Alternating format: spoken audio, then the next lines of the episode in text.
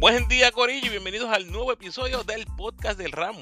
En esta ocasión mi previa de la serie de cuartos de final entre Atléticos y Cangrejeros y Vaqueros e Indios. Recuerda que me puedes seguir en tu red social favorita, Instagram, Facebook y Twitter, como El Ramo Opina, donde siempre nos estamos comunicando. Y no olvides suscribirte a mi podcast en tu plataforma favorita.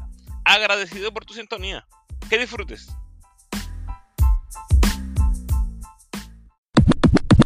Vamos al mambo corillo. Vaqueros contra los indios. Campeón defensor. Vaquero repitiendo prácticamente todas las figuras principales del campeonato del 2022. Vamos a los cuadros. Tienes a Angelito contra Pacheco.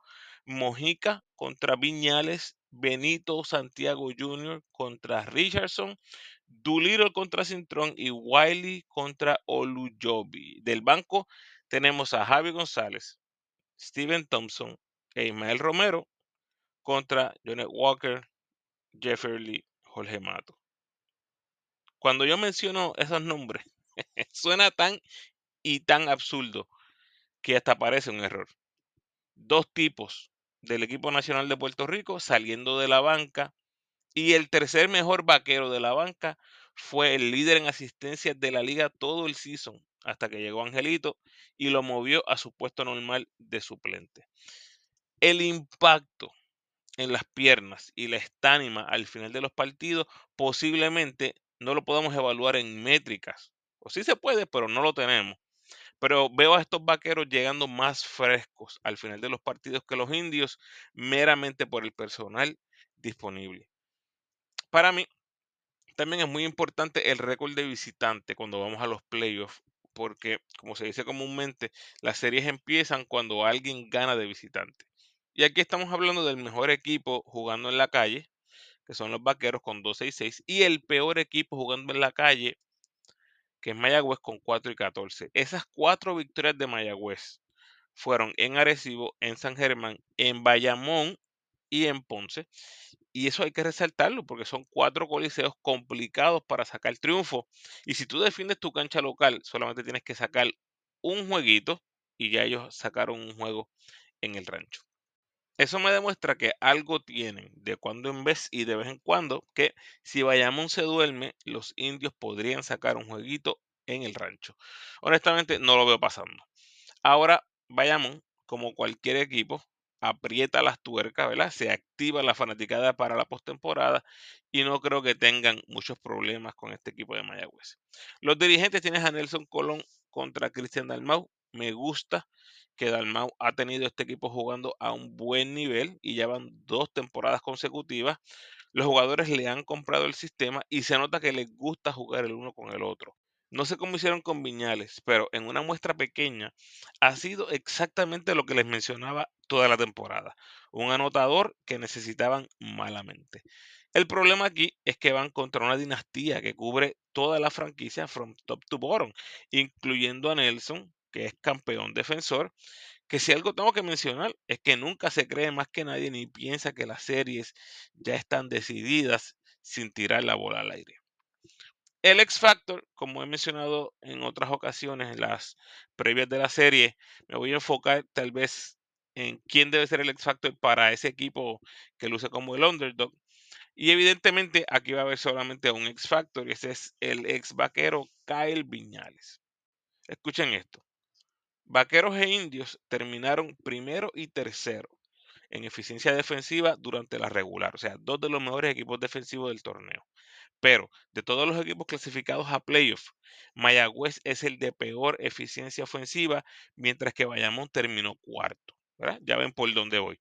En la medida en que Viñales se presente igual de efectivo que en ese jueguito ante los Leones, que es bien difícil tener juegos así consecutivos, va a ayudar demasiado esta ofensiva de los indios. Y también tenemos que ver el punto de vista de Bayamón. Eh, la cosa aquí es que Bayamón tiene las piezas en Angelito, Mojica, Thompson, Javi, etcétera, para defender a Viñales y no dejarlo tan suelto como quiere estar. El pronóstico, como dije, aquí Bayamón está poniendo en juego su dinastía y 1 al 8. No hay forma que dé a ganar a los indios cuando veo el poco personal que tienen saliendo de la banca y la gran expectativa que debía haber o la gran presión que debe haber en estos jugadores para producir. Al mismo tiempo que están estrenando refuerzos, algo que sin duda alguna complica más el panorama. Javi, Steven y Romero serían inicialistas en muchos otros equipos del BCN y esa profundidad inigualada en el BCN va a pesar mucho, especialmente en las piernas, como dije antes, al final de los partidos. Hay que ver si Oluyobi va a poder correr con Wiley y Romero. Estoy seguro que Angelito va a ponerle toda la presión del mundo a Pacheco, que ha tenido un assist to ratio magistral, controlando el balón con excelencia. Y jamás en la vida Bayamón va a dejar que Viñales se suelte. Simplemente no lo veo pasando. Que me gane Jefferly, Pacheco y Yolan Cintrón, pero no puedo dejar que un jugador capaz de meterle 30 a cualquiera venga a definir la serie.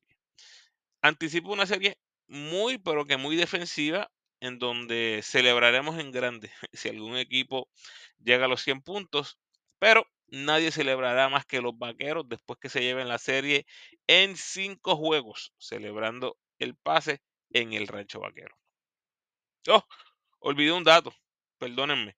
Los vaqueros tienen marca de 18 y 3 en playoff con Angelito en uniforme. Nada, eso era todo. Seguimos con la otra serie. ¡Wow, papo! Atléticos y Cangrejeros, revancha de los cuartos de final del 2022. Muy recordada esa serie porque fue la culminación de la gran carrera de José Juan Barea, uno de nuestros más grandes competidores en la historia.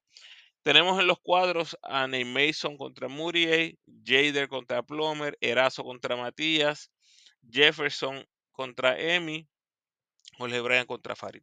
Del banco tienes a Cliff, a Palermo, podríamos ver ahí a Moncho Vela Brady contra Moni Rodríguez, Eric Ayala y Benjamín o Superbill.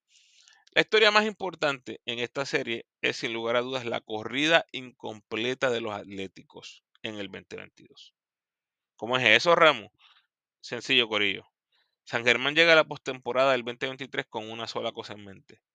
12 victorias. El mal sabor del 2022 debe estar palpable todavía y Santurce es el primer rival que tienen de frente en una corrida que si todo se da como se supone, tiene que ir a través de Bayamón en semifinales y Quebradillas en la final. Los dos mejores equipos del 2023. Corillo, la Cenicienta ya no existe, lo dije desde la pretemporada. San Germán es uno de los favoritos para llevarse el título en el BCN. Santurce llega con un personal bien interesante esta serie y es que tienen la línea delantera más bajita de la liga, con Farid, Emi y Matías. El pareo luce favorable para Jorge Bryan y Holly Jefferson, porque en la pintura la única amenaza real defensiva es Farid. Y no es como que va a ir tras el tapón todo el tiempo. Eh, tiene que mantenerse en cancha para que Santurce tenga chance de ganar esta serie. Así que ir tras el bloqueo lo podría poner en problemas de falta, eso sería fatal.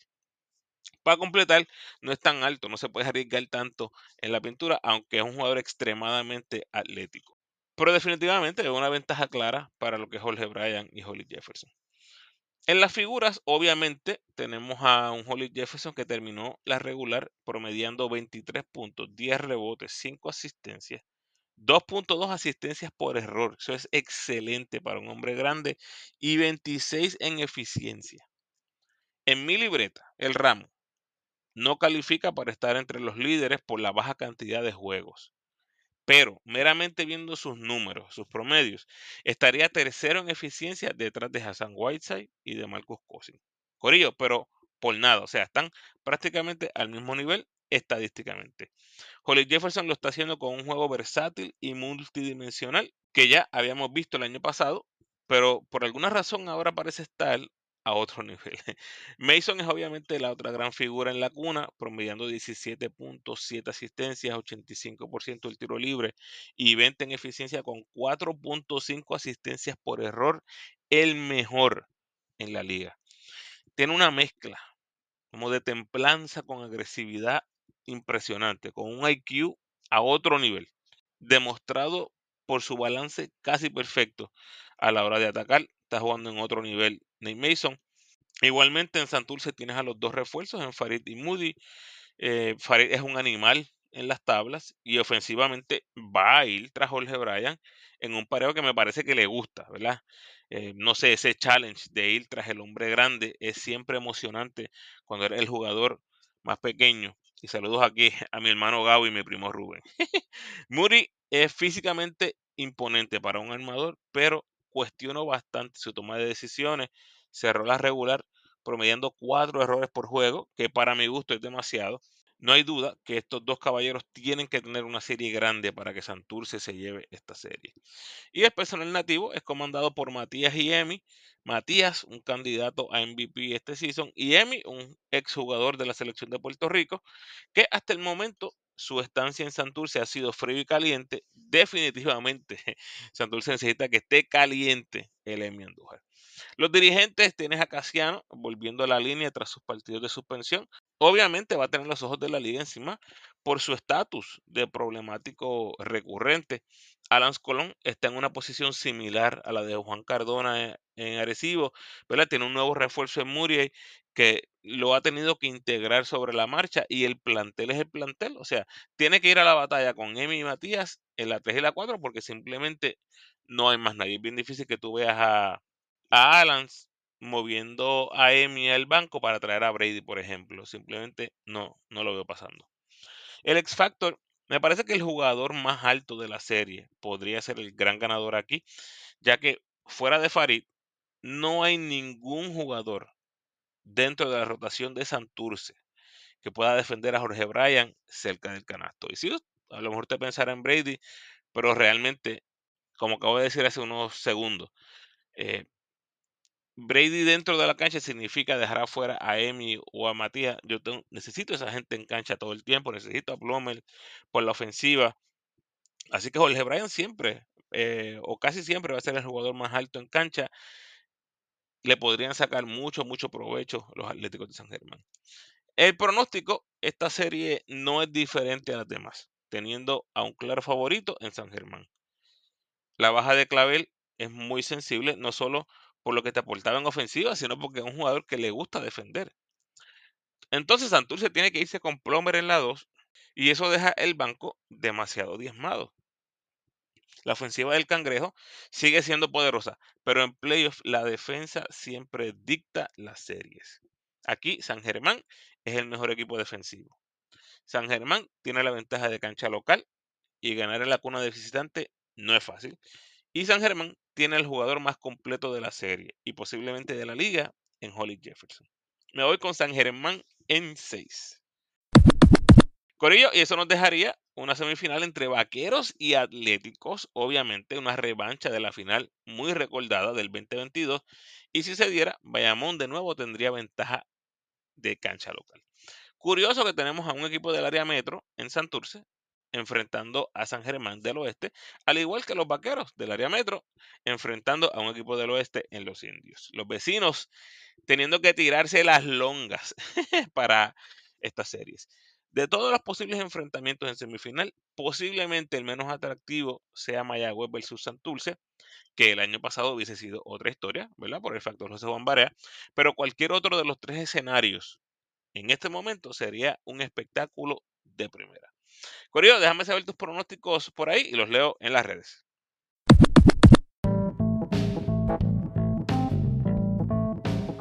Gracias por sintonizar, Corillo. Por favor, ayúdame compartiendo este episodio en tus redes sociales y con todos los fanáticos de los vaqueros, los indios, los atléticos y los cangrejeros que conozcas. Si quieres seguir disfrutando de mi contenido, te invito a escuchar mis episodios más recientes.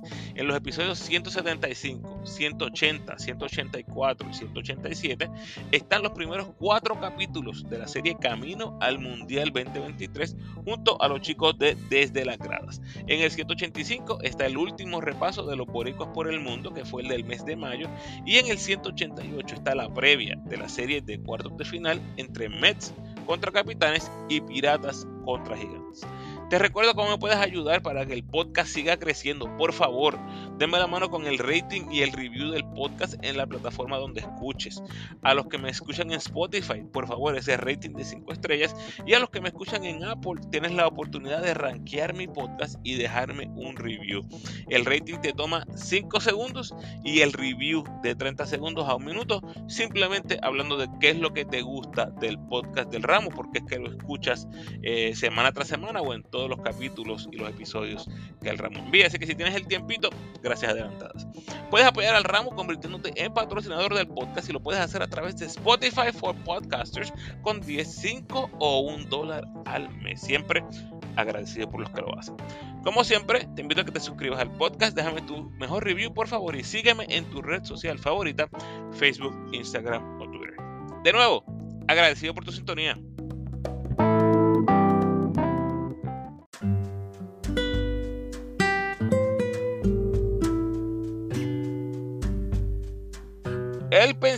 De hoy.